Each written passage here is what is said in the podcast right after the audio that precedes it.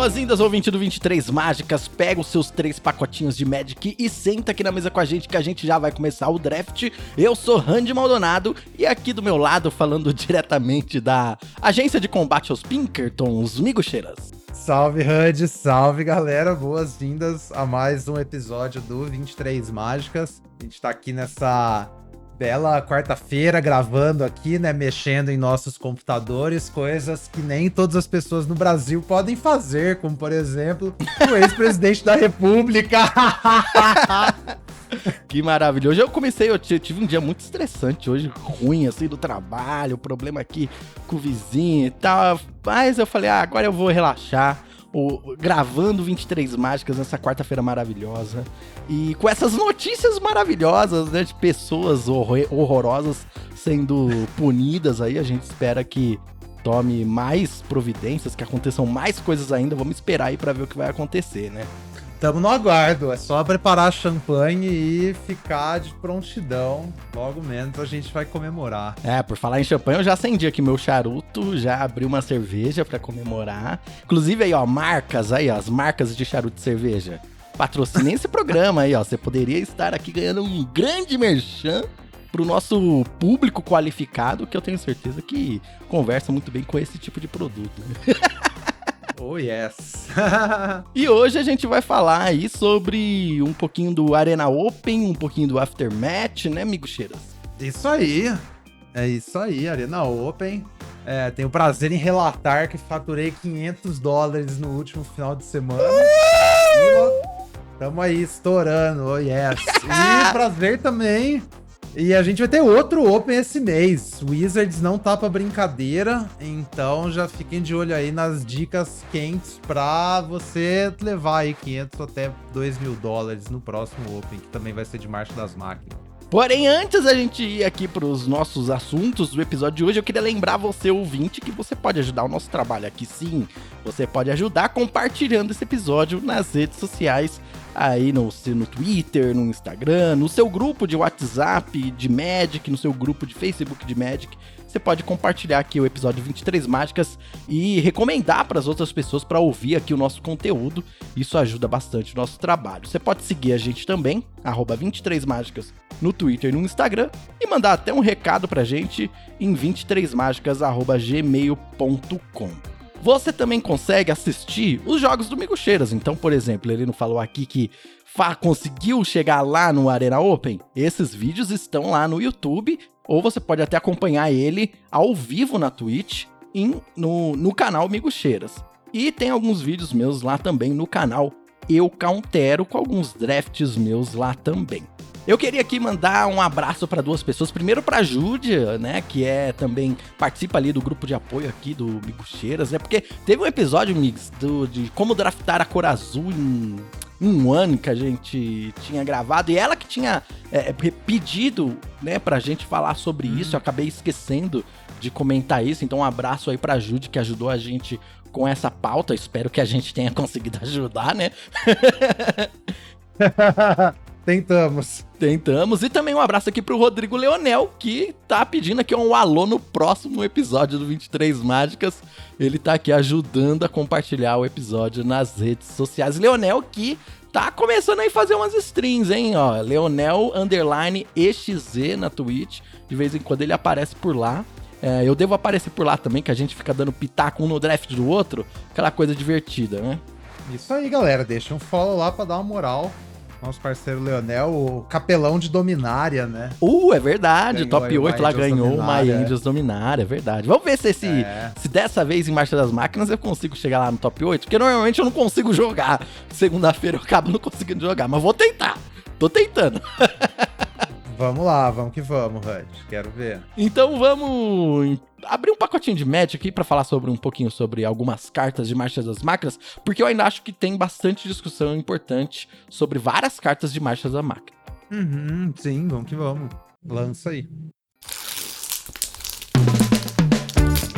Hum, cheirinho de carta nova é bom demais. Bem, a primeira carta que nós abrimos aqui é uma Dual Land, né? A Tranquil Cove, que é a land é, branca e azul Azorius. É, entra no campo virado, ganha um de vida, né? E aí, amigos, Dual Land Pick 1, Pack 1, baralho de cinco cores, esse é o caminho? ah, eu, eu tô de boa. Eu não acho que. Tipo, eu entendo a galera que curte o apelo, mas eu não, não é uma estratégia que eu tenho entrado assim. Eu não acho que eu tipo, tentei entrar muitas vezes ou nenhuma vez sequer nesse deck. É, talvez você tenha que ter um payoff primeiro para começar assim, né?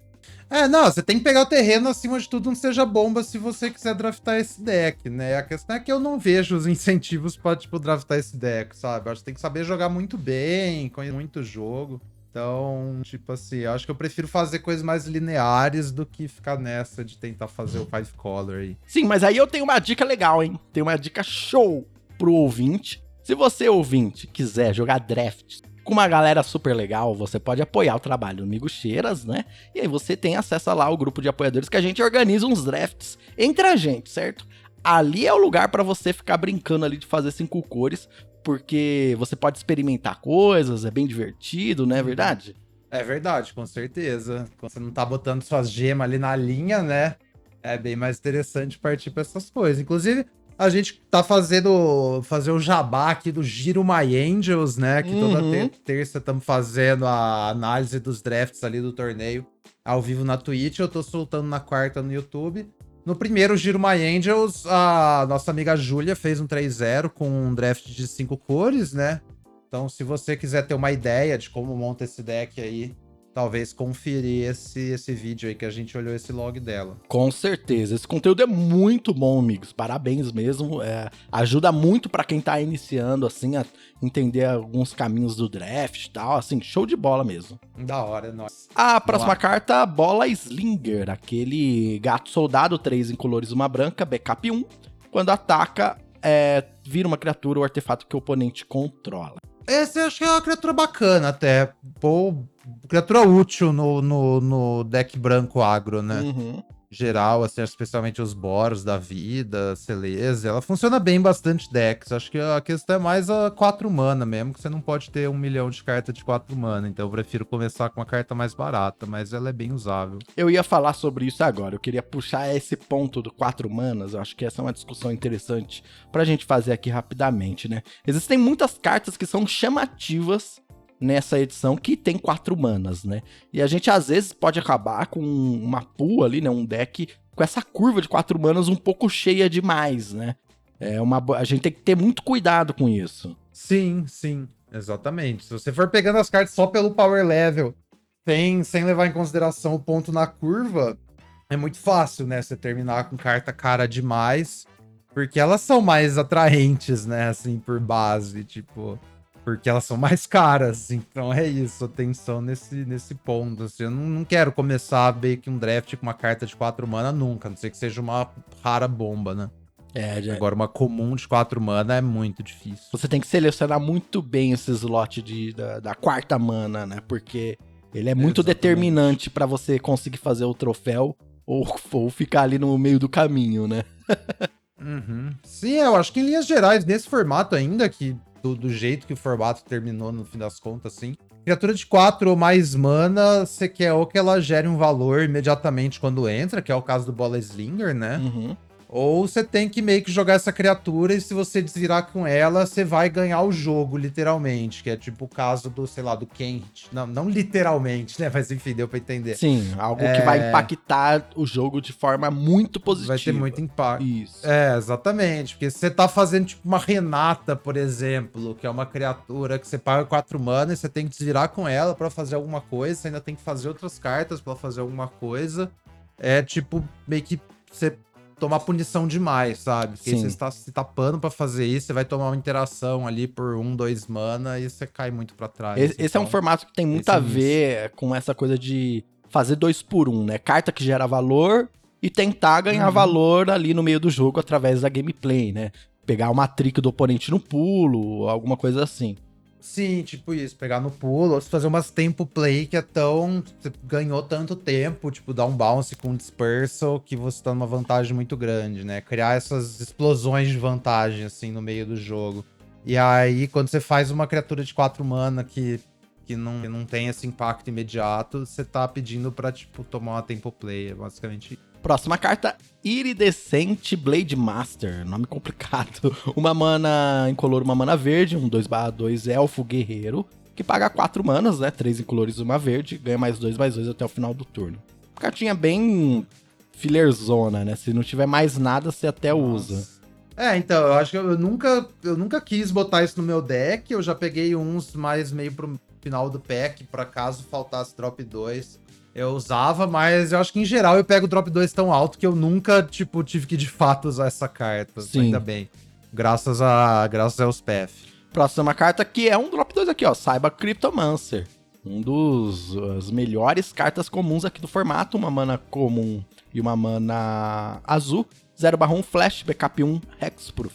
É, até agora é o pique, nem, nem close com as outras, né? Essa carta é muito versátil, é muito da hora.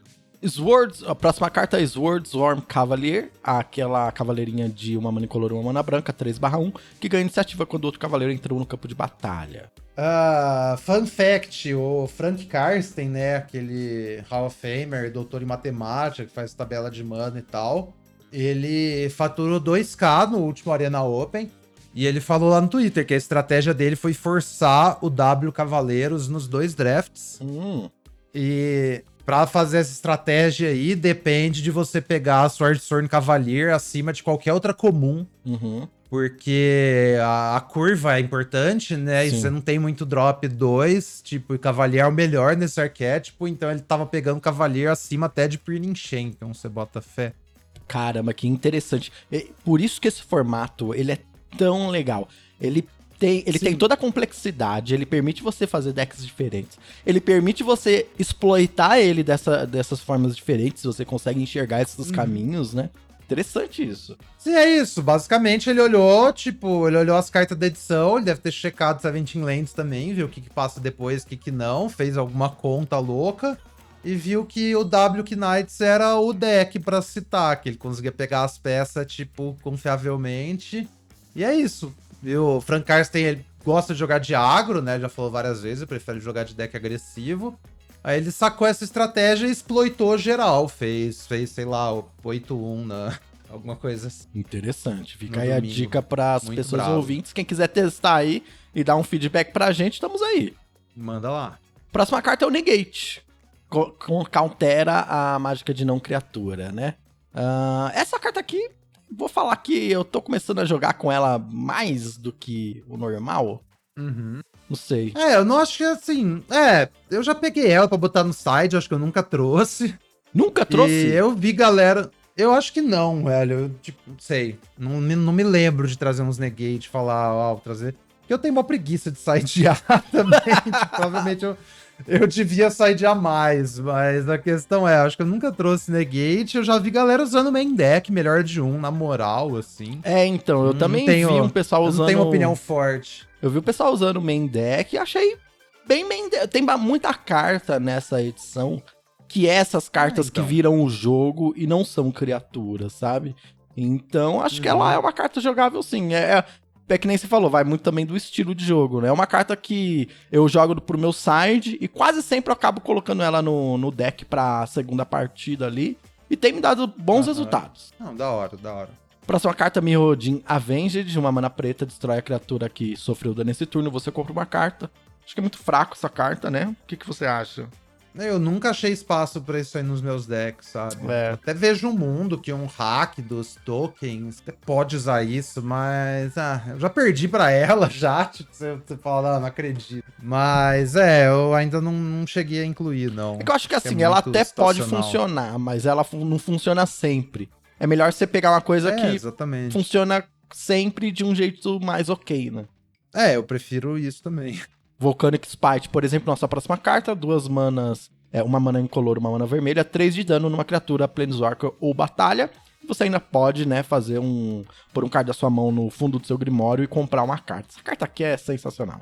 Insana, é, com certeza é o pique aqui até agora. Você- mas você vê como uma coisa engraçada, amigos. Eu, como a gente aprende o formato, a gente entende o que faz as cartas, e mesmo assim, a gente faz burrice. Porque chegou uma hora que eu tava lendo a figura dessa carta, sabe? E eu tava Aham. crente que essa carta era do- é 3 de dano na cara do- da pessoa oponente.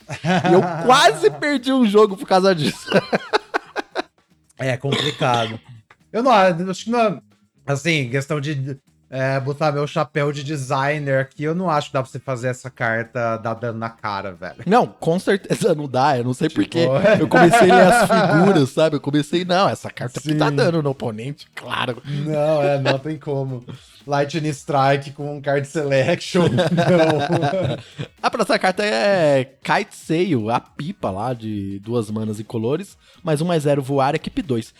Eu vi algumas pessoas conseguindo usar essa carta, mas no geral não me parece muito boa. Qual, qual é dessa carta, hein? Acho que tem uma coisa aí com, com Rei Ave, né? O, a lenda do multiverso Boros lá, que dá golpe duplo para essas criaturas equipadas. Pode ser uma coisa. Ah, sim. E. Que aí, e vo- é, que aí você tá dando tipo, golpe duplo e voar, né? Aham, sim. E eu acho que pode ser uma carta de sideboard também, tipo, até que, que bem eficaz, sabe? Tem umas metas melhor de 3 que alguém traz isso aí no game 2 e isso aí carrega o jogo, sabe? tipo, Mas eu aquela match que que, é, tipo, a- a- o jogo trava no chão, é isso? Tipo, a gente sabe que o Isso, jogo tipo vai isso. travar no chão. Eu vou colocar criaturas, o oponente vai colocar criaturas. E a gente vai ficar esperando ali alguém comprar a primeira bomba. Então, às vezes, eu trago isso Uhum. pro meu deck pra. Ah, não preciso comprar minha bomba. Po- Ponho isso, começa a atacar no ar. Começa a tacar no ar, exatamente. Tipo, a mirror de deck verde, sei lá, alguma coisa assim, sabe? Próxima carta é Corruption of Towashi. Quatro manas em colores e uma mana azul, né? É, quando entra no campo de batalha, você incuba quatro. E sempre que você transforma uma permanente que você controla, você pode comprar uma carta, triga apenas uma vez a cada turno. É. Então ela faz mais uma coisa, que é quando a permanente entra transformada, você também pode comprar. No caso, isso é quando você flipa uma battle, ela Hum, é. também tá comprando. Isso, é verdade. Essa carta é um filé, velho. Puta engine de, de card advantage, né? Eu É. acho que dá pra pegar acima de Spite e montar o deck ao redor, sabe? Dá pra, e dá pra usar Que duas é- é dela. bem Essa carta é um bom drop 5 Dá. pra você ter na, no seu, na sua curva 5 e, e jogar Aham. esse jogo de valor, né? É, joga o jogo de valor, faz a primeira, aí você começa a comprar uma carta todo turno. E aí, eventualmente, você acha a segunda, e aí vai embora. Geralmente uma, uma só já, já carrega o jogo, já. Ainda mais se tem umas battle, porque aí seus incubarzão te ajuda a flipar suas batalhas. Vai fazendo aquela bola de neve gostosa.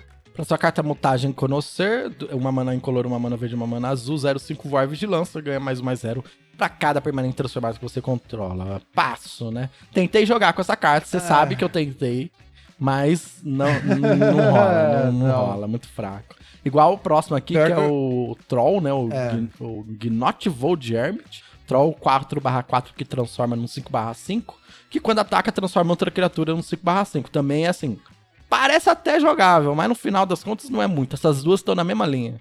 É, aquele negócio, o troll, é tipo assim, o que eu falei da Renata, só que ainda pior, porque além de você pagar 4 mana no troll, você vai pagar 5 pra transformar ele depois, sabe? Pra você tomar um bounce, tipo, de um mana, velho. Você gastou 9 mana ali, 2 de vida pra tomar um bounce. Não tem como, velho. E a próxima carta é a invasão de Mercadia, né? Aquela. O Tormenting Voice, que é uma batalha também. Quando entra no campo de batalha, você descarta uma carta e compra duas.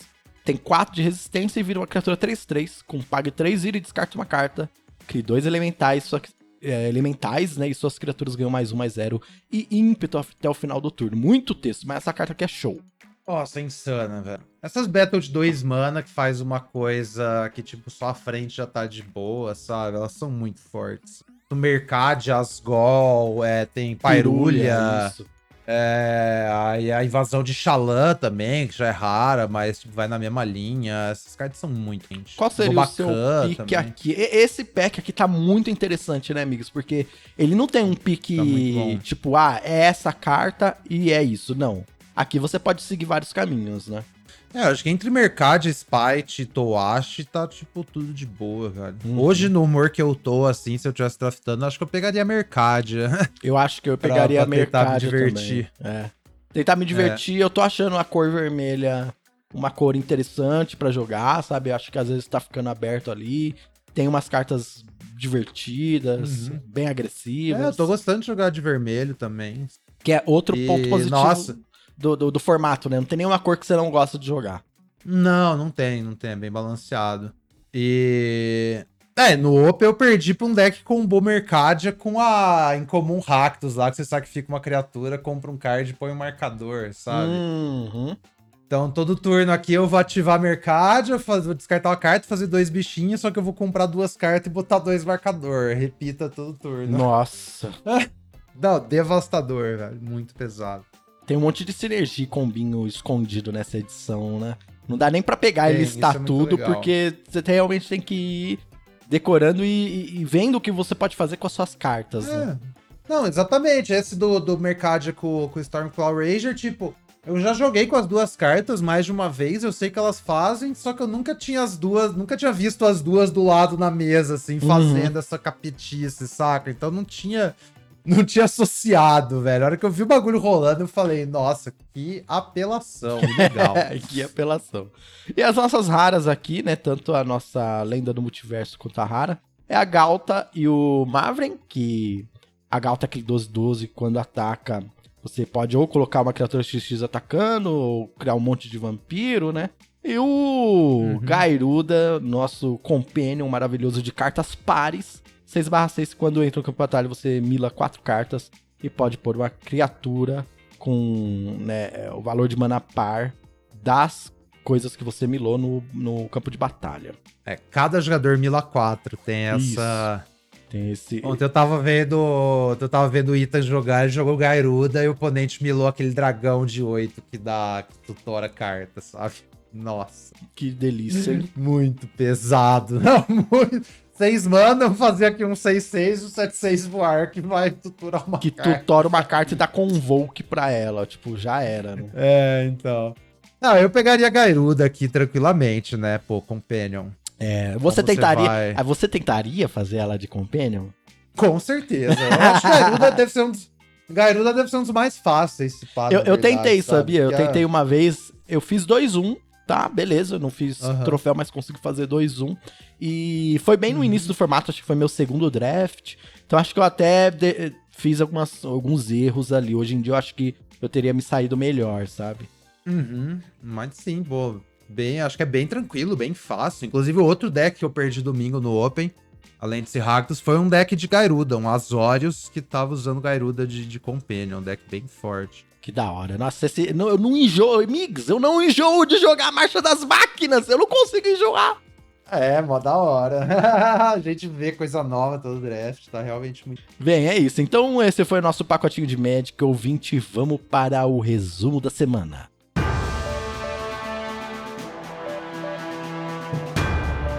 Resumo da semana.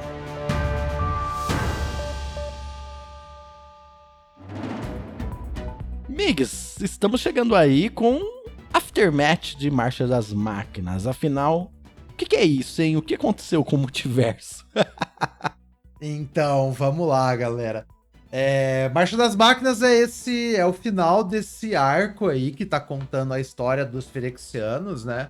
Pra quem não sabe, os Firexianos apareceram pela primeira vez no jogo em Antiquities, que foi tipo, sei lá, a terceira edição de Magic. Eles meio que são um vilão recorrente desde então. E aí tem esse último arco aí, que é o arco da Elast Norn tentando espalhar a Firexia por todo o multiverso, né? E aí ela cresceu a árvore lá e tal, e nossos heróis foram impedir ela, etc. Isso aí que a gente viu na Marcha das Máquinas. O que, que é o Aftermath? Literalmente em português é tipo consequências, né? Marcha Uhum. das Máquinas, consequências. Então, assim, a gente sabe que, que Firexia perdeu a guerra, que a Rain e a Elspeth e a Chandra salvaram o multiverso, etc, etc. É, Agora, essa edição Aftermath é tipo assim, explorando o que aconteceu depois da Guerra Firexiana, porque basicamente todos os planos foram afetados Uhum. e até a própria estrutura do multiverso foi afetada, porque a Elspeth levou o Silex lá e explodiu o Silex além do- dos planos, né? No que eles chamam de Eternidades Cegas. Então, o que aconteceu? Depois do, do fim da guerra, a galera que era Planeswalker meio que simplesmente perdeu a centelha, assim. Ninguém sabe explicar por quê. É, mas a maioria dos Planeswalkers até mencionam, acho que só o que eles sabem, só a Chandra e o Ajani não foram afetados, né? Muito interessante. Mas. Muito interessante, mas a galera simplesmente percebeu que, tipo, não tinha mais a centelha e não podia mais, tipo, ficar dando Planeswalkers, Planeswalking por aí, né? A galera ficou meio que presa onde tava. Só que também aconteceu outra coisa que começou a abrir portais em todos os lugares. Igual que é os Homem Paths, né? Igual a gente tinha os Homem Paths lá em Kaldheim, que eles apareciam de vez em quando. É, o que, a faz, ideia de Kaldheim o que faz que- sentido, né? Porque a árvore invadiu todos os planos, tal. Meio que como se tivesse deixado aberto ali os túneis entre os planos. É tipo isso, exatamente. Então, sei lá, a árvore. A árvore foi. A Ray conteve lá a árvore, mas ela meio que conectou os planos. Eu acho que assim, isso, na questão da lore, faz muito sentido pro jeito que o Magic mudou desde que a gente teve a emenda, né? Porque não é a primeira vez que a gente tem uma mudança cosmológica no Magic, né? Sim. Então, lá na época do Time Spiral, já faz o quê? Uns 15 anos já É. pra mais. Que, que foi uma teve edição aquela de... grande emenda. É uma edição em questão de lore que, nossa, eu lembro que foi legal demais. Nossa. É, então, a ideia é que tava tendo todos os desastres no multiverso, a própria multiverso tava se desfarelando, e a galera meio que fez um rolê que foi essa emenda aí pra selar esses negócios, só que os Planeswalkers antes eram tipo deuses. E aí eles perderam a- essa divindade, né? Tanto que todo o plot do Nicol Bolas lá de Guerra da Centelha é ele tentando voltar a ser um deus como ele era antes da emenda, né? A galera virou simplesmente gente que anda entre os planos. E agora parece que nem isso mais eles estão conseguindo, né? Então os Planeswalkers foram descentelhados no, no fim de. No fim da Marcha das Máquinas. O que, que eu acho que isso faz sentido assim, da forma como o jogo mudou? Porque hoje em dia o formato mais popular é Commander, né? Uhum. E Commander é um formato baseado em ao redor de criaturas lendárias. E aí o seu carro-chefe da sua edição são Planeswalkers, que por definição não podem ser criaturas lendárias. Então não dá pra eu fazer um Commander de Nahiri, por exemplo, né? É, e isso sempre foi muito É. caído no Commander, né? Eles tentaram inventar o Brawl ali pra tentar jogar, mas não funciona, velho, né? É, então, tem aqueles Planeswalker com a linha de texto, ah, não sei o que, pode ser seu Commander, mas não, não é exatamente a mesma coisa, né? E uma outra fita também que esses portal permite é você poder, tipo, misturar os personagens por aí, sabe? Uhum. Então, essas as criaturas lendárias que são o carro-chefe do Commander, você consegue usar essas criaturas em histórias diferentes, saca? Uhum. Então, tipo, sei lá, a gente vai fazer uma história aqui que é a Dina e a Zimone dando rolê em Eldraine, sabe? Isso agora é possível, antes não era. Se alguém falar que isso não é legal, tá completamente maluco. É, então. E é o Wizard jogando pra, pra, pra força do jogo, velho. É isso, não adianta, tipo, a galera espernear que a Commander nem é Magic, porque olha, sinto muito. Sinto muito, mas. é mais acho- Magic é. do que o próprio Magic X1. né? Exatamente, é. Eu acho que talvez seja o que faça até o Magic sobreviver, assim, porque. É, o que, o, o que você joga com seus amigos no, né, no mesão ali é Commander, pô. Você não vai ficar jogando T2 com sua, seu Não, é, primo, então. sei lá, o parceiro da sua namorada que veio aqui, o seu amigo da sua namorada que veio jogar com você, tá ligado? Tipo, você não vai jogar T2, você vai jogar Commander pra se divertir. Não, exatamente. Vê, tipo, tanto que o Spell Table, a galera jogando Commander no Spell Table carregou o Magic na pandemia, sabe? Na pandemia ninguém ficou jogando formato de X1, velho. Ninguém ficou jogando Modern no Spell Table. Essa é a fita, né? A fita é. Commander mesmo. Mas, enfim, isso em questão de lore cosmológica, as consequências é isso, É. né? Eu- eu- eu Aí, acho que tem uma assim, coisa legal questão de falar cartas. também, Ah, Só, diga. só de- porque às vezes tem ouvinte aqui que não tá acompanhando muito a lore. Uma coisa legal também é que o plano original do Teferi, que tava perdido no limbo, voltou, né? Ele voltou a ser um plano, ele voltou Aham. pra existência junto com o Teferi. E Firexa que foi parar no. Nova Firexa que foi parar no limbo, né? Ela foi selada no limbo Exatamente. como teoricamente, mais ou menos, ela tava antes do Mishra e do Urza libertarem Firexa. Mais ou menos. É, sim, é verdade, é verdade. Mas. Mas é, isso aí. É... E é engraçado que eles ficaram com o céu de Firexia, né? Uhum. Rolou tipo uma troca de chão, mas o céu ainda é o mesmo céu de Firexia. E a Wizards, mais uma vez, botando os vilões na geladeira, né? Sim. Foi o que fizeram com o Nicol Bolas, foi o que fizeram com o Miracle. Você não vai simplesmente descartar a galera pra, pra tipo. É tipo uma Marvel, uma DC, né? É. Fica lá, depois eles voltam. É isso aí, gente. Também, Depois eles voltam. é se você tá aí. procurando também uma, uma literatura, sei lá, de, que as coisas. Não é assim, né, gente? Isso aqui é um jogo pra se divertir, pra vender coisa. É, exatamente. Mas vamos, é isso aí. Aí questão de cartas, né? Especialmente vender coisas, Especialmente né? vender coisas, é. Pra assim, contratar a gente se divertir. É, a gente se. a gente se divertir é só questão secundária. Isso. O propósito principal é vender. E aí, é, eu tenho uma anedota interessante que eu, eu li lá no, no Tumblr do, do Maro, né? Uhum. Que ele falou que teve uma, uma cadeia de vendedores que chegou pra Wizards falou que ia ser interessante se eles conseguissem fazer um booster de cinco cartas. Hum. Isso ia ser uma coisa interessante você vender no varejo, sabe? E a Wizards meio que pensou formas de como fazer um booster de cinco cartas e chegou nessa Aftermath aí. Uhum. Então, qual é a ideia? É uma edição de 50 cartas, não tem carta comum, tá? É só comum, é, incomum, rara e mítica. E no físico elas vêm nesse pacotinho de cinco cartas. E no Arena a gente não sabe ainda como vai ser a distribuição dessas cartas. Eu chuto que vai ser tipo igual Alchemy, que é uma coisa que a gente já viu no Arena, né? Então, uhum. sempre que sai edição Alchemy, você pode comprar o booster de Alchemy, que ele vem com as incomum e rara trocada. Ou você pode jogar aquele draft Alchemy lá, que vai vir com uma carta de Aftermath em cada booster. Eu suspeito que seja isso, a gente só vai saber na segunda-feira. Sim. E e é isso, as cartas míticas raras todas são criaturas lendárias, que no caso Planeswalker descentelhados, né? Sim, tem Então a, a... gente tem a carta da Nissa, Nahiri, a Kiora, o Obnixilis, o Carne, blá blá blá, tem um monte de personagem. Foi legal ver, né, esses personagens de novo como criaturas, né? Foi é, deu uma até uma nostalgia assim do Magic de antigamente assim, né? Legal, os boomers devem ter adorado. Bota fé, né? É... Mas Boomer gosta de Magic mesmo? Eu achei que só gostava de reclamar só. Não, eu achei da hora. Pô, a arte nova da Nahiri é fantástica. Fantástica. Velho. sensacional. Se eu ainda jogasse, eu ia ter vontade de montar um Commander dela até, sabe? Uhum. Eu acho uhum. que muita gente vai querer montar Commander. Tipo, muita gente, ah, meu Planeswalker favorito era tal, e agora tem uma carta de criatura lendária, eu vou montar um deck, uhum. sabe? E eu também acho muito da hora ou a parte não óbvia. E essa edição é válida no Standard, tá? Ficou faltando isso, isso aí. Isso, é, isso é importante então, é dizer. Um, é, é meio que tipo um. É tipo uma DLC da Marcha das Máquinas, né? Só que o que eu achei da hora nisso também é porque assim. Essas cartas de consequências é um monte de tipo planta de commander ou umas cartas especiais, umas cartas esquisitas para construído, sabe? Umas build around esquisita, tipo assim.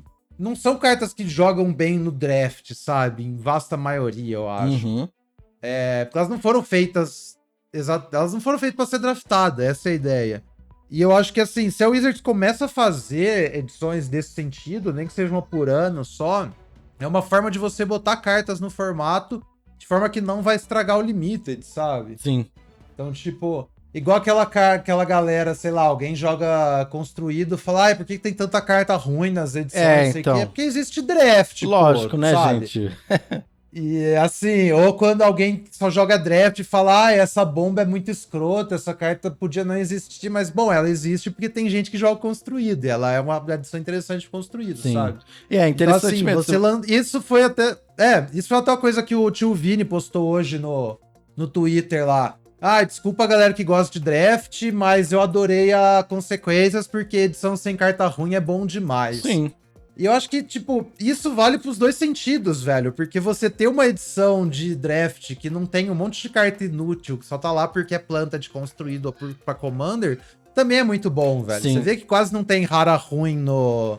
Quase não tem rara ruim no, no Marcha das Máquinas, é, né? Tipo, aquela, não tem uma nossa, carta injogável. Aquela rara que você abre que, sei lá, todas as suas criaturas são artefatos, todas as criaturas do site são é. artefatos. Isso aí é a planta de construído, Exatamente. você nunca vai jogar com ela no, no draft. É.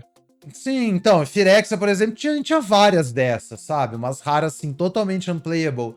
E você fazer essa consequência, você tira todas essas raras do draft. Então, achei sensacional também, velho, pros dois lados. Assim. Então, assim, galera que tem aí o FOMO, quer comprar todas as cartas do físico, eu sinto muito que é mais uma coisa que vocês têm que comprar. Agora, eu que só jogo digital, achei pessoalmente maravilhoso eles fazerem essa, esse puxadinho aí por causa dessas coisas. É, eu também gostei, gostei das consequências, gostei das artes, gostei da lore.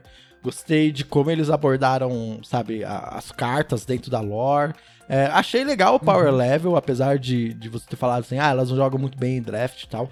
Acho que todo mundo vai dar uma tentativa e pode ser que a gente se surpreenda, pode ser que tem umas coisas legais, sabe, para jogar, mas que nem você falou, vai ser uma experiência muito próxima ali, talvez, do Alchemy, onde tem cartas muito poderosas, você joga ali um ou dois drafts para se divertir e tal, né? Aham. Uhum. É, eu acho que assim, é. Alchemy as cartas são obviamente busted, né?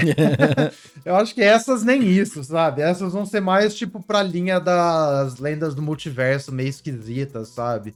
Que aí você até tenta montar uns decks divertidos, mas não são umas cartas assim, só roubado, igual as de alquimia, sabe?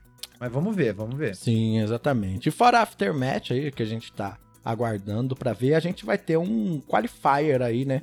Em breve também. Sim, é... tá bem recheado esse mês, vocês olharem o calendário da Wizards.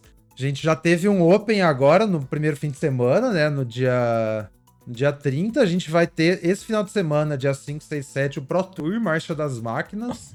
Então, vai ter draft no, na sexta e no sábado cedo, vai ter rodadinha de draft, depois é só standard, mas, pô, muito da hora de assistir, recomendo. Sim. É muito legal ver o draft Pro Tour também, como que a galera se vira, né? É muito com, diferente. A gente é lembra da, do draft é One, a gente lembra, né, de co como um draft tá num pod ali, né?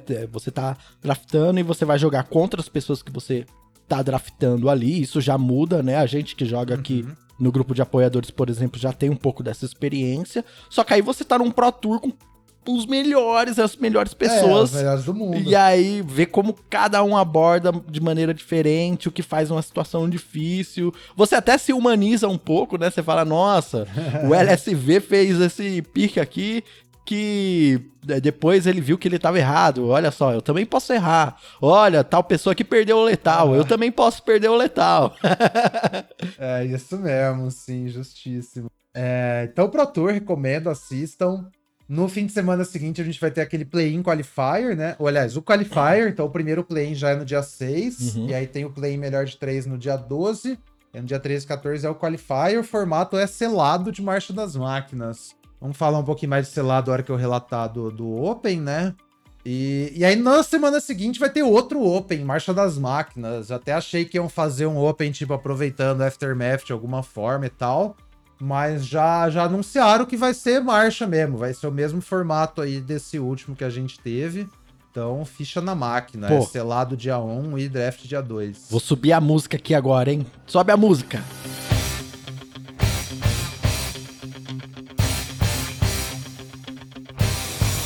Música do Rock Balboa, estamos aqui em, mo em momento de treinamento, hein, amigos? Vamos lá! Vamos pra cima! Vamos pras cabeças! Vamos que vamos. Ai, ai, ai, ai. Então é isso. Muito, muitos dólares aí para levar esse, esse, essas semanas vindouras. Perfeito. Vamos pro pauta principal do nosso programa então, que eu quero conversar com você sobre o seu Arena Open, pegar umas dicas aí para iniciar esse meu treinamento aí. Bater umas carnes, correr atrás de umas galinhas. Vamos lá.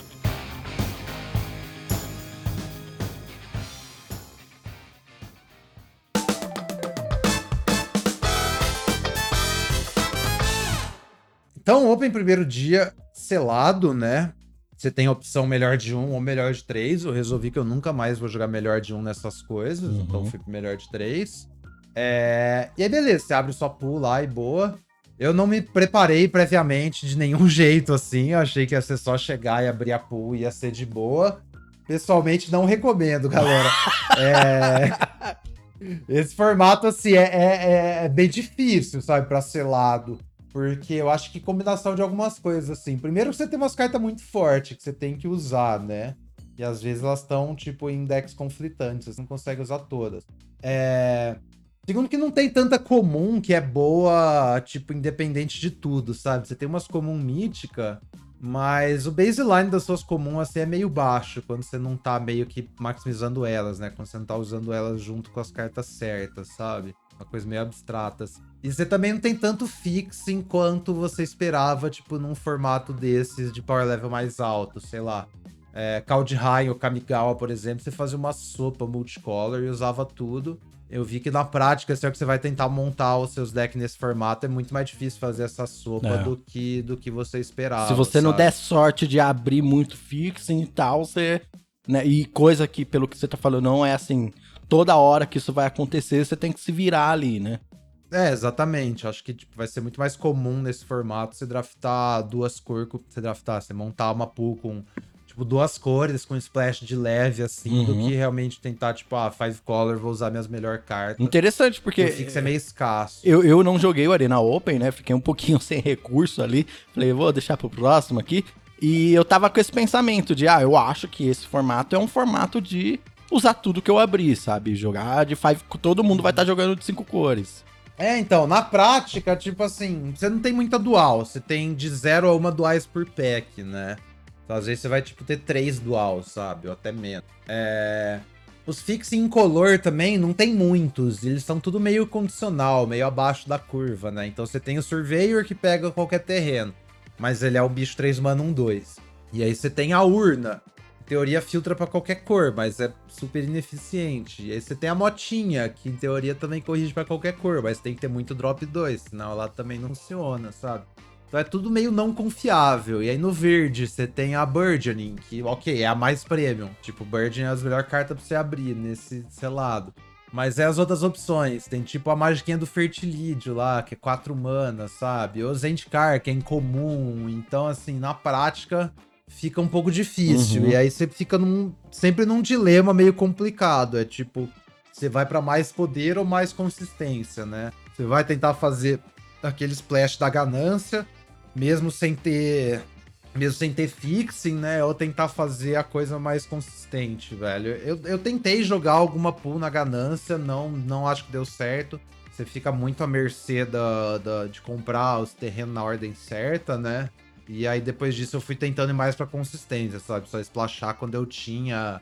Quando eu tinha fixing mesmo, splashar mais razoavelmente, né? Em vez de tentar ir de três cor, porque eu acho que três cor meio reto assim é muito complicado. E, velho. e eu Muito tenho uma complicado. dúvida também sobre essa ganância, né? O maior das coisas que no selado às vezes acontece é que, dependendo do formato, se torna um, um jogo ali de você ter cartas com impacto maior.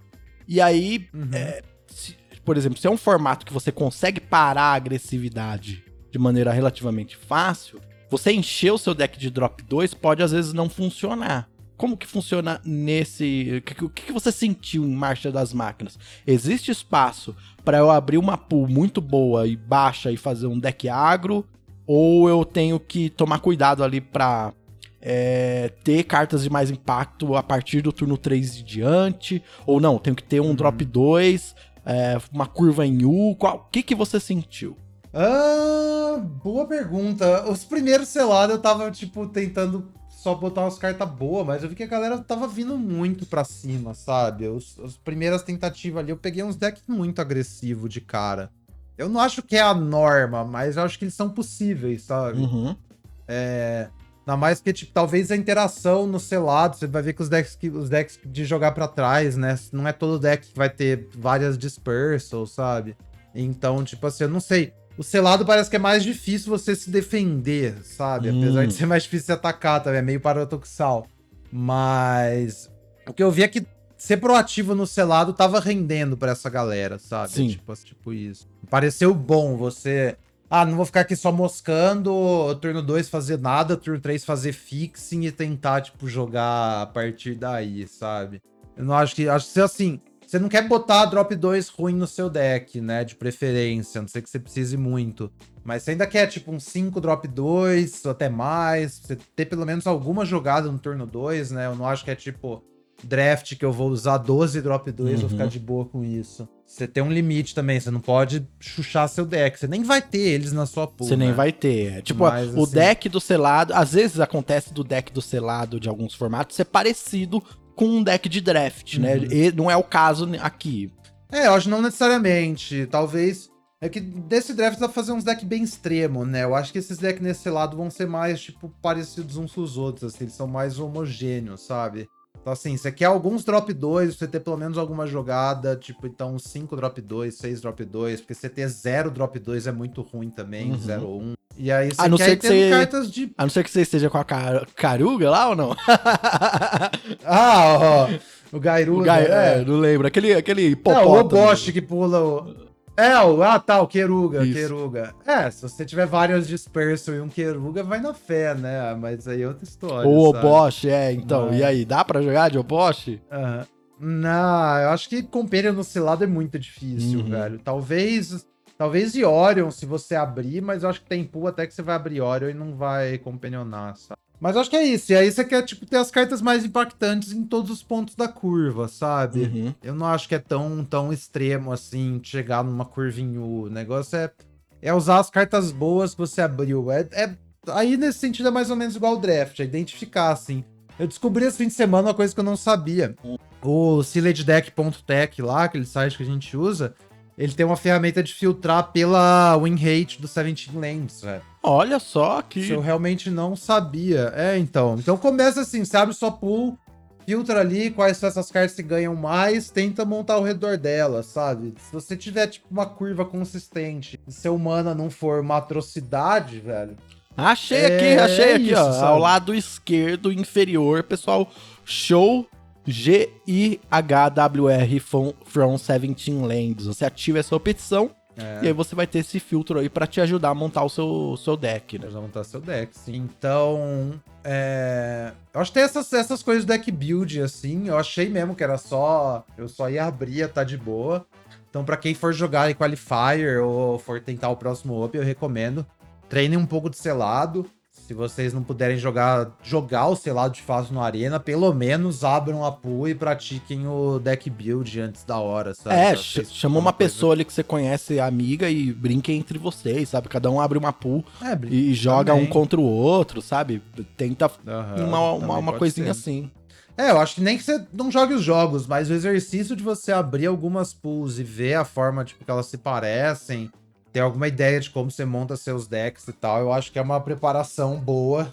Que eu podia ter feito e não fiz. e foi bem custoso pra mim. É. Tô olhando aqui meus resultados. Eu joguei seis selados no sábado. Eu fiz Caraca. 0-1, os três primeiro.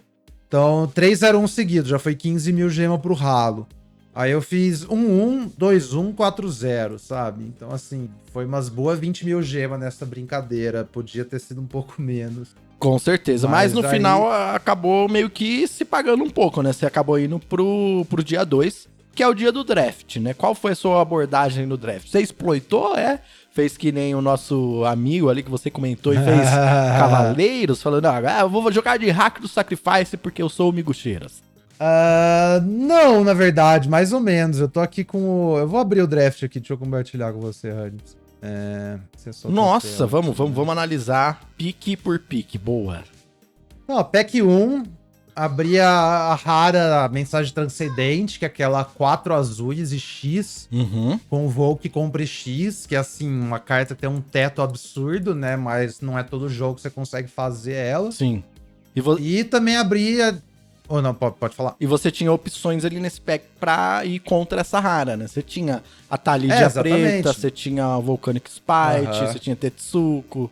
Tinha Tetsuko, tinha o bicho verde 02 que ataca com a resistência. Então tinha opções. Eu quase peguei a Talidia, velho. Eu fiquei até o último segundo, assim. Tipo, eu ia, eu ia pegar a Talidia, mas aí me bateu uma, um pouco de consciência. Sim. Eu pensei, não, eu tô, eu tô jogando Open, eu quero a carta com maior teto. Sim, deixa eu com fazer, chão, deixa eu fazer um disclaimer Nossa, aqui assim. rapidinho pro nossa pessoa ouvinte aqui. Na descrição aqui do episódio, a gente vai deixar o link pra você ver esse draft aqui, tudo bem? E aí então a gente vai estar falando aqui, a gente tá no pack 1 pick 1, você pode acompanhar a gente aqui junto, tá bom? Então, vou, só um disclaimer aqui pra ajudar pessoa que tá ouvindo, né, a conseguir visualizar isso daqui. Boa. Então é isso. Peguei a, a mensagem porque ela pensei nisso, assim. Vou pegar a carta que tem o teto mais alto e não o chão mais alto. Acho que o chão mais alto aqui é a Talidia, né? Com a carta sensacional. Sim, é uma coisa que eu faço muito nos drafts em geral, sabia? Eu sempre vou pro chão. Uhum. Aham. E aí eu, É, não, acho que puxar é mais safe, é, É, mas. eu sou conservador Essa nesse Talidia é uma- sentido. Aham. Talid é muito flexível, vai jogar em qualquer lugar, é muito premium. Mas eu falei, bom, vamos pro, pro Draw X aqui. E é interessante que logo na primeira primeiro game, eu tava enfrentando um Boros, estabilizei, tipo, a tá 4 de vida e comprei 5 cartas. E virou o virei jogo. com Nossa, facilidade, que é. delícia. E assim, a hora que. A hora que eu ganhei o primeiro jogo com essa carta, não ganhei literalmente, mas foi a carta que me fez a chavinha. Eu falei, putz, aí, aí eu acertei nesse pique, Legal, velho. Vambora. E me legal. animou assim demais. Aí vamos lá. Segundo pique, eu tinha algumas opções. É, na verdade, eu não tinha muitas que vão com a mensagem transcendente, né? Eu acabei pegando É. aqui Saiba Criptomancer. Você tinha a opção de se abrir pra outro lugar, né? É, exatamente. Tipo, se eu tivesse pegado a Talídia, tinha aqui uma saga Rakdos, né? A saga não, a, a Batalha Rakdos, que é que o oponente sacrifica. Tinha também aqui a dádiva da completação. Umas cartinhas nesse sentido. Agora, carta azul. Peguei Saiba, porque é uma trick e é uma criatura que convoca depois, né? Sim, depois eu ia comprar ali exatamente. uma carta com. E é um drop 2 Tá excelente pro draft, é. Aí. Pique 3, velho. Eu peguei uma Sword Sword Cavalier. Eu não me lembro desse. me lembro muito bem. Eu acho que o raciocínio foi: ela custa 2 mana e ela funciona bem com Message. Message é uma carta que funciona também no Cavaleiros, né? Uhum. Então acho que meu raciocínio foi esse. Ela custa 2 mana. Ela também é legal no W, porque também tem essa sinergia com Tetsuko. E eu queria um drop 2, sabe? Então eu Uhum. pensei, bom, eu vou pegar. Porque não tinha muita opção boa no pack. E- Tipo, se olhar pras. E, e é uma coisa engraçada coisa que você falou que que. Como foi o nome da pessoa lá que exploitou os cavaleiros? É o, Frank o Carson. Frank Carson. E o deck de cavaleiros é um deck muito poderoso. Muito, muito, muito poderoso. Não é sempre que eu vejo que ele tá aberto, mas eu gosto de. Tem, é um, Uhum. um dos decks que eu gosto de especular. Ó, se tiver aberto, Sim. eu. É uma escolha bem segura pra ir, sabe? Então até o pick 3, Aham. 4 ali, se você tá aí nesse caminho e sei lá, passa um Marshall, alguma coisa, você já se loca e já consegue fazer um deck bom, né?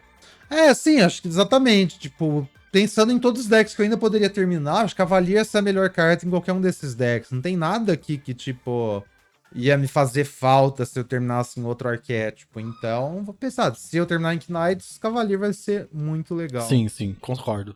Aí, pick 4, tinha a opção aqui entre Inga e Eyes of Gitaxias. É, tinha também uma Angelic Intervention no pack, É. né? E aquela criatura tô- preta tô- de drop 1 também, né? o drop 1 de backup 1 que compra cartas, acho que também é uma opção bem forte.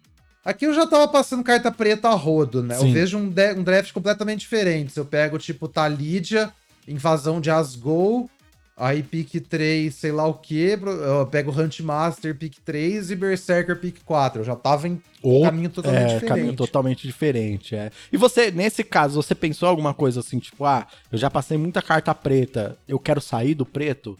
Ah, não, na verdade, viu? Talvez, mas o que eu tava pensando mais é que eu acho que era em continuar, tipo, mais fundo no, No azul, que é uma- o azul é. pra mim É, é... que é uma cor eu boa. usar Transcendent Message. boa.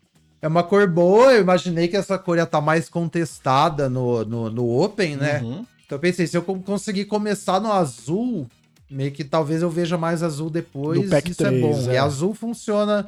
É, um deck base azul é muito forte, é um deck base outra cor com umas cartas azul É. também é legal. E querendo ou não, é uma cor que tem muita sentido. profundidade, né?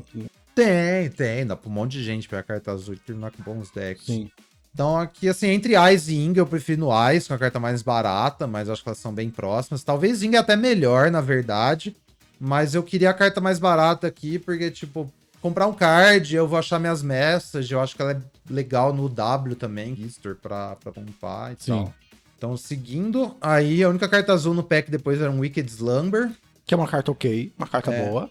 É uma carta ok, usável, sim. É a que tem Convoke por 4 mana e vira duas criaturas e põe dois marcadores de stun. É, mais uma vez, Aqui eu tô vendo outra, inv- é, outra invasão de Asgol passando, né? caraca, o Rakdos tava muito Alguém aberto. tá é. montando um hack dos brabo, é, então, mas não sou eu. Beleza, paciência. Aí, aí eu vi uma invasão de Kaladesh pick 6. Aí eu falei, bom, é uma carta que eu gosto. Eu acho que eu gosto mais do que a média das pessoas da invasão de Kaladesh. Nossa, eu tô e muito eu feliz. gosto de jogar de Zet também. Tô muito feliz com a invasão eu de muito Kaladesh. feliz. Exatamente. A hora que eu vi, eu fiquei muito feliz. Falei, bom, Zetão, se tiver rolando, vambora. E tinha aqui também um Rouse Reinforcement no pack, então eu falei, bom, é, vermelho parece que tá rolando, a galera em geral não gosta de vermelho, né? Então se eu terminar de azul e vermelho, pra mim Uhum. tá ótimo. O, o Invasão de Kaladesh tem uma interação que eu achei bem interessante, que é com o barco. Eu, eu fiz um Izzet com Invasão de Uhum. Kaladesh e o barco, e o barco ele coloca um artefato em jogo, ele é um artefato, Dois. é, né, exatamente, e ele ataca já a invasão de Kaladesh no turno 3. Então, se o oponente vacilar, te atacar ali, não deixar nada pra defender, por exemplo, alguma coisa assim, sabe? Você consegue É. virar já a invasão de Kaladesh, é, é bem interessante essa sinergia. É, exatamente. É legal com o barco. E aí é legal também com o beatstick, né? O equipamento Sim, que faz tesouro, porque então você tá crescendo seu bagulho. É, E aí essas criaturas baratas são legais com a botinha, que também é legal com a invasão de Kaladesh. Então, Bom. assim, eu acho que Zed tem muita sinergia, assim, dentro do, dentro do arquétipo. Sim. Aí, Aí, bom, aí, 27 eu peguei um counter. aí eu gostei, pra- eu gostei. Parabéns, azul, né? miguxeiras. Vamos seguir no azul, né? E aí, beleza. Aí a carta azul depois já era muito medíocre. Peguei um Prankster pick 8. O que? Não, que isso, miguxeira. Aquele counter ali é bom demais. Ah, acho que nem no side ele é tão bom, velho, no fim das contas, sei lá. É, Mas peguei o um Prankster é. porque eu, eu quero muito drop 2, Isso, sabe? é, o diabinho é Tipo, ótimo, o Se eu diabinho for é jogar ótimo. de Zet, é, eu não acho que ele é exatamente ótimo, mas ele, é- ele custa 2 mano. É, nesse, nesse pique aí. E aí, sim, sim.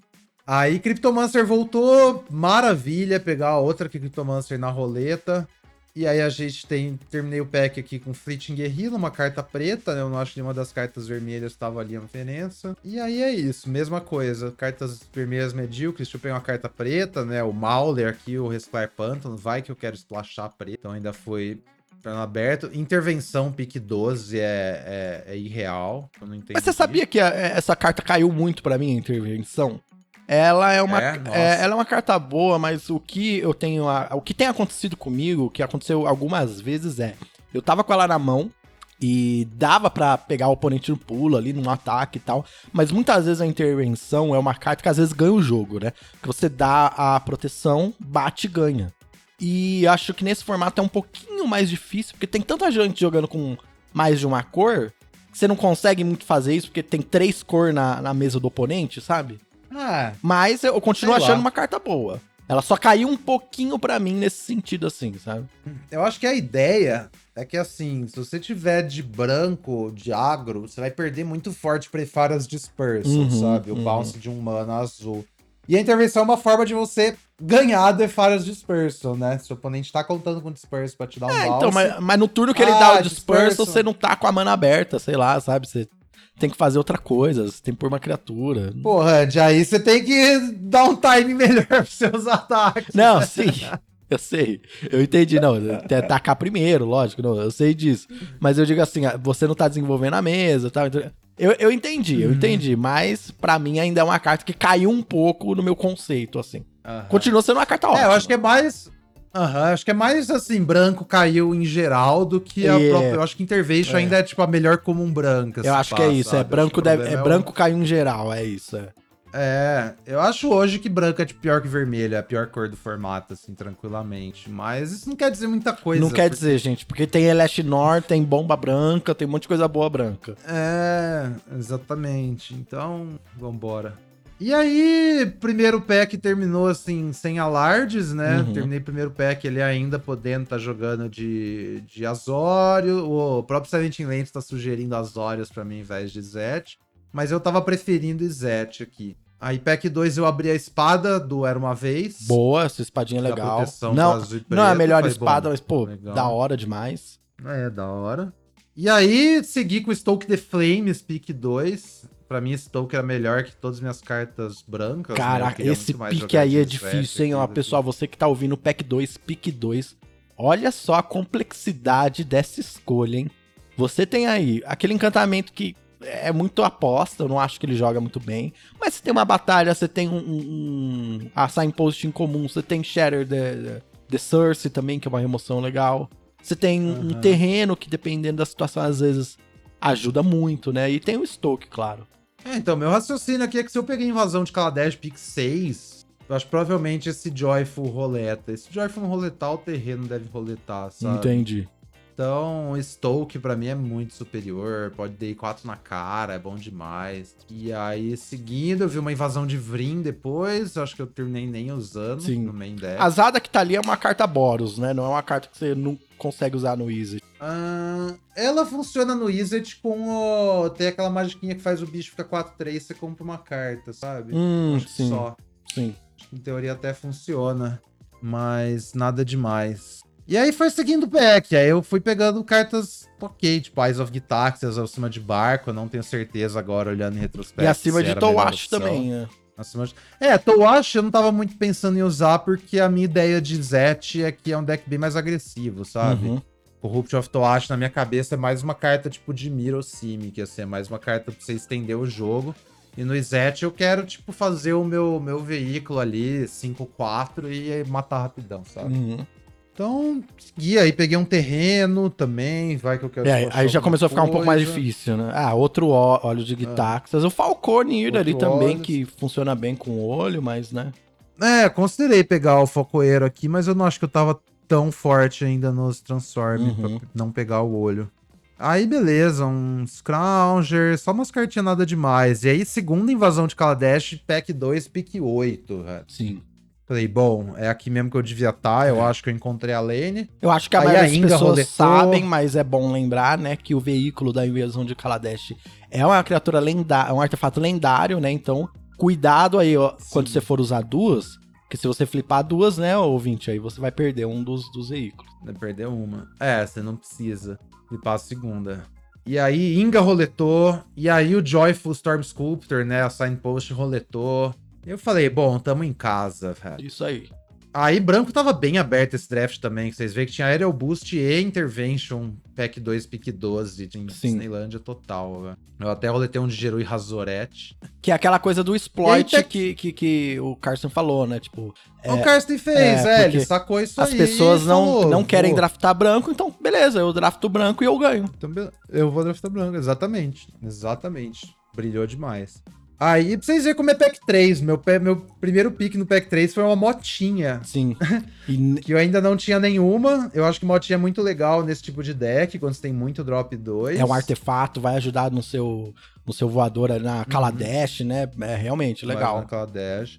É, acho que a fita é, se você tem muito drop 2, a motinha te dá uma explosão de mana, assim, pra você fazer double spell cedo, que é bem bacana. Não acho que ela cabe em qualquer deck, mas nesses decks ela é bem forte. Aí me passaram uma Kenra no segundo pack, maravilha. Maravilha.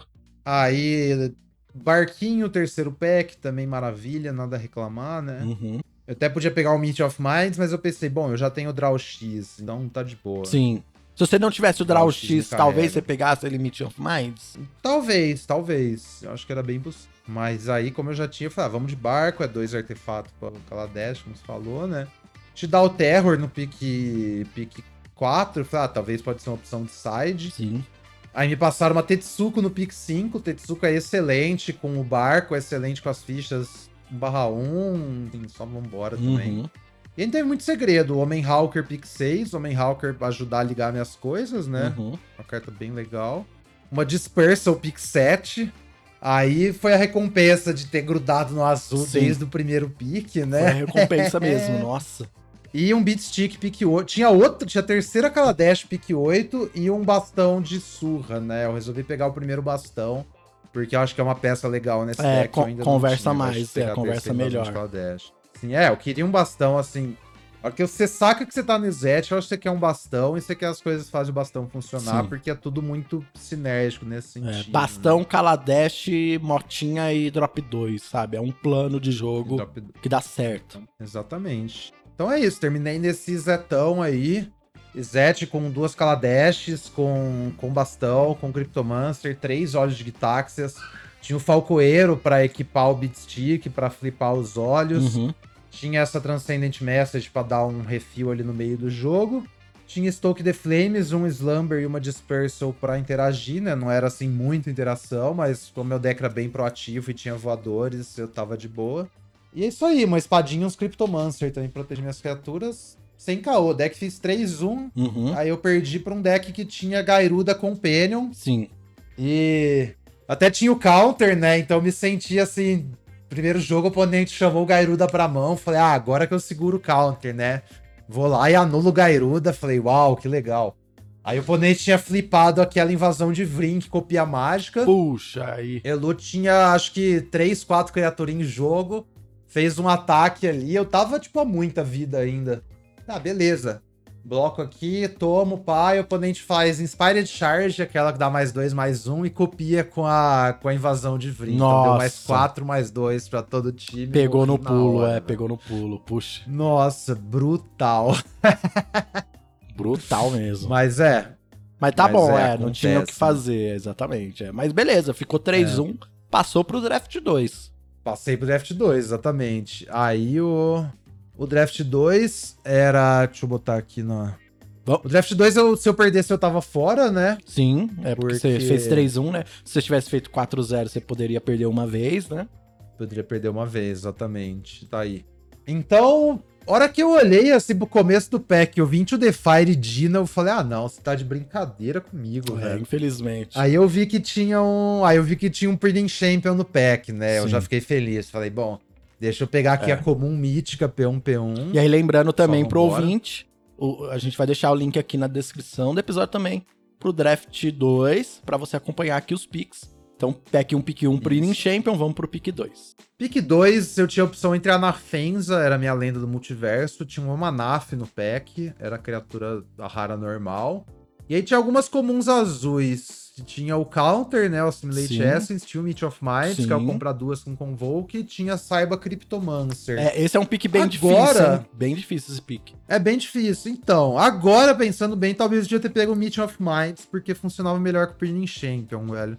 Eu acho que eu peguei o Saiba porque é a carta que eu mais gosto num vácuo. Mas Sim. pensando que eu já tinha um Burning Champion, talvez o Meet of Minds teria sido um pick melhor, E, e mesmo agora aqui, você não iria na, na lenda do multiverso, que é uma carta branca que vale a pena jogar de branco. É, então, o meu raciocínio é que é, mas também não, não, era. Eu não tava tanto afim, sabe? Sim. Duas brancas eu acho que é complicado. Eu já joguei com essa carta na, É, eu não, na MD3. eu não joguei já, com ela, eu não joguei com ela.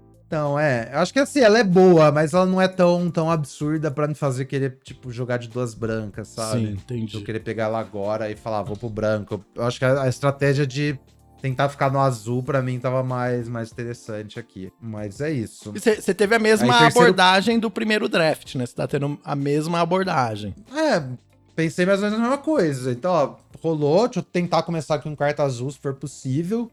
E vamos nessa. Não sei que eu esteja passando muito poder, né? Sim, claro. Mas acho que aqui não era o caso. Aí, pick 3 veio Skyclave Aerialist, carta sensacional, né? O drop 2 que transforma por 4 mana e compra uma carta, 2 1 voar. Sim. Tinha outras opções, era Imoti, que é a 5 mana 3 1 cascata. E também invasão de mercado, eu acho que também tava em consideração aqui. Mas mesmo plano, vou ficar no azul, tentar achar outra cor aberta e vou continuar a fundo no azul. Eu acho que Skyclave é muito premium, no fim das contas é a melhor carta aqui, Anyway. Uhum, concordo. Aí, pick 3, melhor carta no pack pra mim era um Moloch. É aquele bicho que dá hate em preto, e- em preto e azul, né? O bicho verde com flash. Olha, esse pick é um pick interessante, é um pick que eu faria talvez diferente, assim. É, eu, eu acho que eu iria ou no Aegar ou até no Fauno antes de ir no Moloch. Aham. É, então, a Eger eu acho que deixa muito a desejar nessa edição, sabe? Você não tem muita coisa que liga, assim. É... Eu vejo um mundo que a Eger é mais correta, entretanto. O Tracker. Eu achei no Moloch, porque Moloch é super premium. É, eu, termi- eu terminei ativando ele as três matches, né? Eu enfrentei meus três oponentes, ou tinham azul ou tinham preto no deck. Sim. Eu acho que é bem comum nesse formato. Ainda mais em, em alto Então, nível, assim- né? Que você tava jogando que as pessoas vão querer É. draftar azul e preto, né? Aham, exatamente. Acho que eu podia ter pego pro terreno também, mas eu não sei. Talvez eu pensei bastante nesse aqui, Uhum. se eu me lembro. Mas acho que terminei no Moloch, que é um 2 para 1 tipo... É um pouco restritivo assim, mas é uma carta bem sólida, eu acho, no geral, velho. Mas talvez foi um engano mesmo. Aí eu vi Litomantic Barrage, eu acho que a única carta que me chamou a atenção aqui no pack 5, né? É aquele hate de carta azul e, azul e branca. Sim, é uma boa A mágica carta, um- vermelha de uma um boa carta de side. Uma boa card side, exatamente. Tem- Tem, um mundo É. aqui que eu tava com mais tokens, você vai pra essa espada, eu acho que ela é ok, não exat tokens, assim, mas Não, também... o Draw 2 não tinha mais nenhuma vermelho carta azul é jogável também, eu acho. É, também, talvez. Mas é, tinha, assim, azul já tinha secado completamente pick 5, Sim. sabe? É esse o contexto, galera. E é, esse é, Então, eu esse é o perigo de você começar nessa abordagem de tentar draftar o azul, porque às vezes no, no pick 4, 5 ali, ele seca de um jeito que você é obrigado É. a, a pivotar pra outra cor, né? Sim. Eu falei, bom, vou tentar manter minhas cartas azuis aqui, vou pegar uma carta vermelha, ainda não tenho certeza para onde eu vou. Aí eu vi Joyful Storm Sculptor, pick 6, falei, bom, pode ser uma direção para seguir, né? Aham. Zet de novo, Como, da hora. não tem caô. Aí pick 7 tinha um Thrashing Frontliner, com uma carta bem fraca, o 2 mana, 2, 2 atropelar, quando ataca uma batalha ganha mais um, mais um até o final do turno. É, fraquinha. Acho que a melhor carta aqui era Sigiled Sentinel, que é o backup com vigilância por 3 mana, que Uhum. também acho que não é aquelas coisas. Tinha uns bichos verdes largamente medíocre. Talvez eu devia ter pego o bicho verde de Reciclar Floresta, não sei. Porque assim, só, só carta ruim aqui, Sim, né? Só tinha carta nada que ruim. É. me interessava aqui. Eu falei, Tchon, deixa eu pegar o Frontliner, que talvez Izete tá rolando. Eu, eu sempre acabo ficando na dúvida, amigos. é, desculpa perguntar isso de novo, mas é até bom pra pessoa que tá ouvindo aqui tirar essa dúvida da gente. né? Opa, bati no microfone aqui. Que no, quando a gente vai draftar no Arena, O- no Arena Open, a gente faz o draft só com gente que tá jogando Arena Open ou não? Eu sempre esqueço. O Draft 2 é só com gente que tá jogando Open. Certo. O Draft 1, eles pegam a fila da MD3 e, tipo, e meio que espalha a galera da- do Open nessas filas da MD3. Entendi, é. Na fila normal da MD3. Só que praticamente o Draft 1 é meio que só a gente tá jogando o Open também. sabe? Sim, no geral, é. Mas, mas você vê uma diferença interessante do Draft 1 pro Draft 2, né? Eu acho que o 2 já foi bem mais puxado, Sim. sim. Tipo, bem mais puxado, sem dúvida, velho. O meu deck terminou muito melhor no 1 do que no 2. Eu não tenho a menor dúvida. O de todo mundo, provavelmente. O de todo mundo, sim. É, exatamente. Então aqui Frontliner não tava nada feliz com esse pique, mas segue a vida. Aí pique 8 me passaram o Burgeoning, Uhum. que é a, a hora de encantar terreno e gera mana de qualquer cor. Falei, bom, aqui a gente pode é, pode achar uns splash, né? Sim. Então, fazer um Simic ali com alguns splashes. Aí eu peguei a motinha na roleta, maravilha. Gosto da motinha. Aí o Ominaf voltou no pick 10. Falei, bom, pode ser uma coisa também. Pode ser uma coisa, exatamente. Base azul e verde splashando Ominaf, base É. Simic. É, porque o preto não é Ominaf. interessante, né? Você não precisa usar a mana preta, né? É. Você precisa só estar em quatro cores ali na, na, na mana. É, eu nem tô vendo carta preta também. Linhas gerais. E aí veio o Tracker. Tracker roletou no pick 11, que você falou que achou que teria pego, né? No pick 3, ele roletou. Tracker muito bom com Burgeoning, né? Então eu falei, bom, a gente pode fazer aqui uma explosão de mana e tentar fazer alguma coisa nesse sentido. Aí a Egar roletou também. Uhum. Você vê que ninguém tá afim de usar a Egar. A Espadona também roletou. Aí eu peguei essa Arachnoid Adaptation, pick 14, que eu acho que é uma boa carta, tipo, muito melhor do que pick 14. E a Rada no final também. tipo. É, não joga. não tá Aí, enfim. Pack 2, tava esperando aquela rara que ia carregar o deck. Eu tive que me contentar com o Printing Champion. Sim. Então, paciência. né? Paciência. É ok, é, é uma rara. É uma rara. É, praticamente uma rara. e aí me passaram, me passaram no pack 2 Progenitor Exarch, Puxa. que é aquela criatura X, X, branca, 1/2, quando entra no campo de batalha você incuba 3 X vezes, e aí você vira, transforma a ficha de incubador alto que você controla. Interessante. É, é, eu pensei que isso aqui seria um bom payoff pra, pra ter muita mana, né? Sim. Então, a hora que eu vi Progenitor Exarch, meio que cristalizou um plano na minha cabeça. Então, eu vou fazer um deck Simic, que tipo, um deck de mana, né? Então, Sim. esse deck eu vou usar Tracker e Burgeoning, eu vou fazer mana, vou comprar carta pra fazer mais mana e fazer carta de impacto. E Progenitor é uma carta que eu acho legal nessa curva. Se eu tiver 7 mana, 9 mana, ela faz um monte de coisa, Sim. né? Você tinha opções aí, né? E- Você tinha Pirulha pra tentar ir pro cima, que você tinha o Saiba, Tipirulho. é, Toashi, Aham, mas tinha é, é, Toashi, esse é uma- um payoff que eu acho que talvez valha a pena mesmo se agarrar nele. É, eu precisava de alguma coisa de, de poder no meu deck. Porque assim, até agora, o que, que eu tinha no meu deck? Tipo, três bichos que voam, sabe? Sim. Você tinha o, Não o- tinha mais nada. aquela base pra jogar no início ali do, do draft, né? Do jogo. Mas tava faltando, né, aquela coisa que ia encerrar o jogo, que ia ganhar, etc. É, exatamente. Se você tem, tipo, 10 bichos que voam, isso é um plano. Agora só três não. não... Uma andorinha não faz verão. Isso, né? é um Pretty Shaper. Exatamente. Um Premium Champion não faz 500 dólares. Aí eu peguei a Zarka, falei, bom, então eu vou ter uma coisa de maior impacto e ela é um plano, né? Então meu plano agora é fazer mana e fazer Zarka pra um monte. Olhando em retrospecto, eu não acho que Zarka é uma carta tão boa assim, na verdade, sabe? Uhum. Porque você cai num cenário tipo, ou eu tô muito pra trás, eu preciso fazer ela cedo pra estabilizar a mesa, Uhum.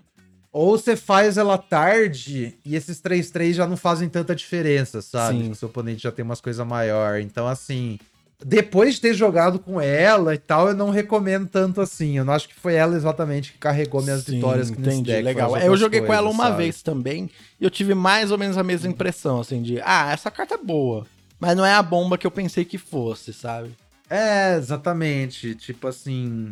Acho que ela, ela me deu uma direção aqui, acho que nesse sentido foi da hora, mas ela terminou não performando igual eu esperava. Sim. Então fica aí a ideia, galera. E aí, beleza. Aí me passaram outra Inga, outro pack fracão, sabe? Tipo, nada, velho. Esse pack tão triste. Talvez eu nem devia estar nessas cores, na verdade, né? Uhum. Mas sim, eu acho que eu já tinha entrado já.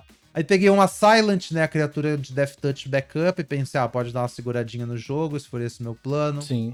Aí peguei uma dualzinha no pick 5. Que aí você já Não tava tô vendo muita coisa. aqui. tentando achar É, aqui um eu tava caminho, pens- né? É, eu que- queria splashar a Exarca, com certeza, e ainda tinha a possibilidade de splashar uma Sim. também. Então eu falei, ah, bom, vamos pegar a dual aqui. Aí, Pairulha pick 6, achei assim, excelente. Pairulha brilhou demais. Então é a, é a batalha Simic, tá, galera? Então, acho que ela entra no mesmo rolê da Mercade. Ela é, ela é muito barata na frente.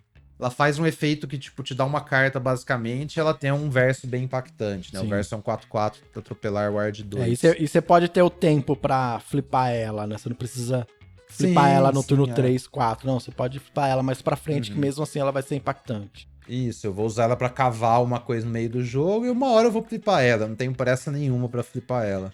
É tipo isso, essas battle no mid-range. E aí, outro Ominaf pick 7. Falei, bom, então tá, né? Se eu terminar com Fix, eu posso usar. Porque não- talvez já ter pego Stasis Field, porque meu deck terminou com muita pouca interação. Acho que só é um ponto. É, você já tinha um Porque, ah, Omnaf, Ominaf, né? rara. É, então. Porque o problema acho, de Simic nesse formato é que você não tem muito como interagir. Eu acho que esse Stasis Field teria feito bastante diferença em alguma match ou outra Sim, ali. entendi.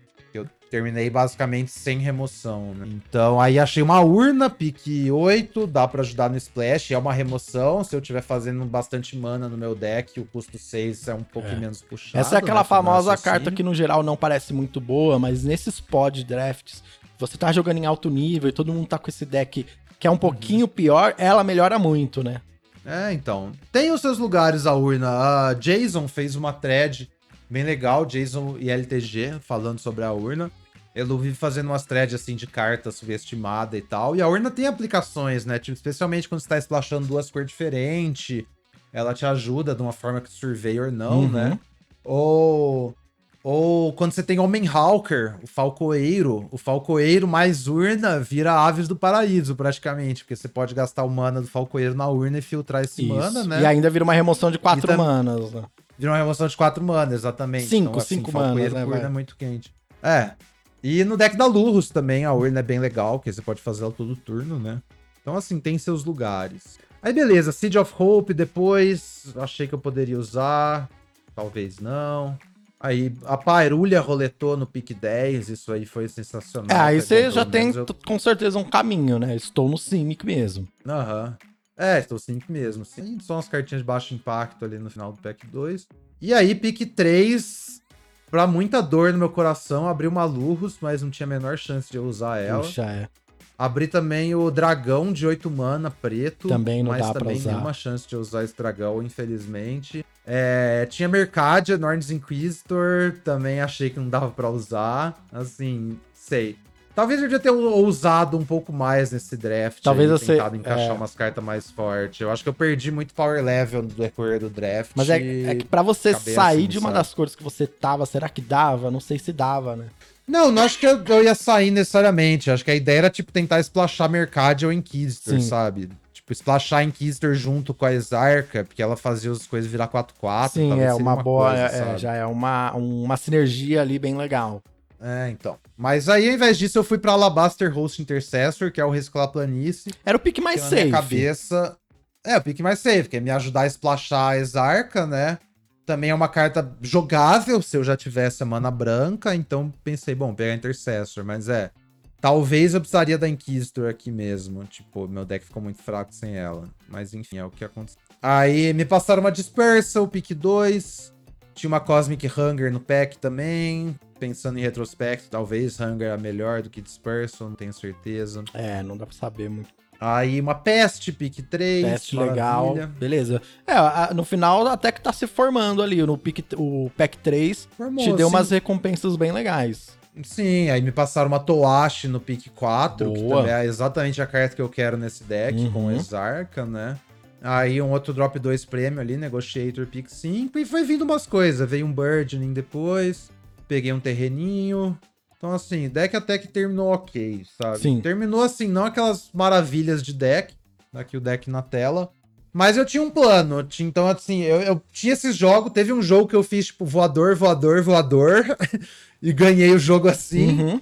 E também tinha, tipo, esse jogo mais lento, sabe? Então eu fazia ali uns minutinhos cedo, tentava interagir, trocava pra dar uma estabilizada. E aí ia dando uma rampada e comprando carta no meio do jogo, papapá, com Toashi, né?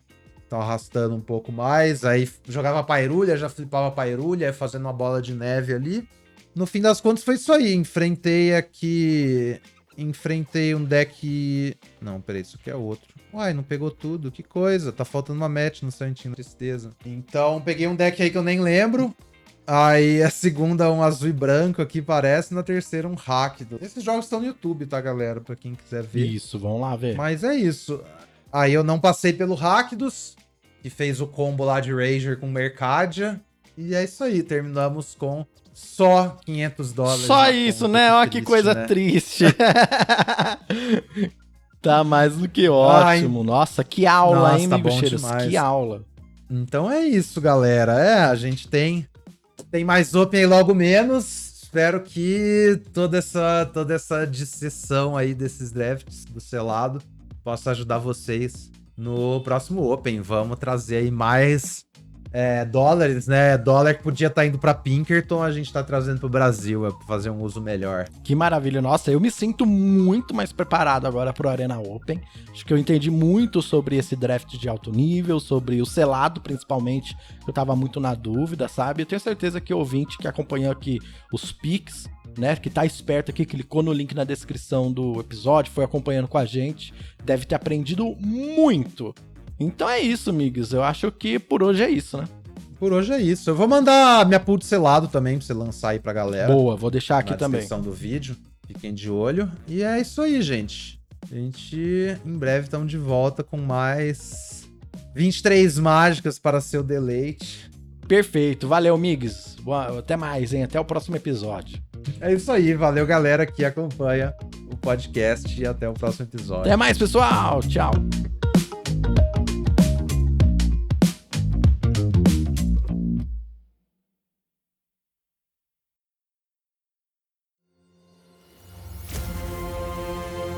Este programa foi editado pela Grimório Podcasts.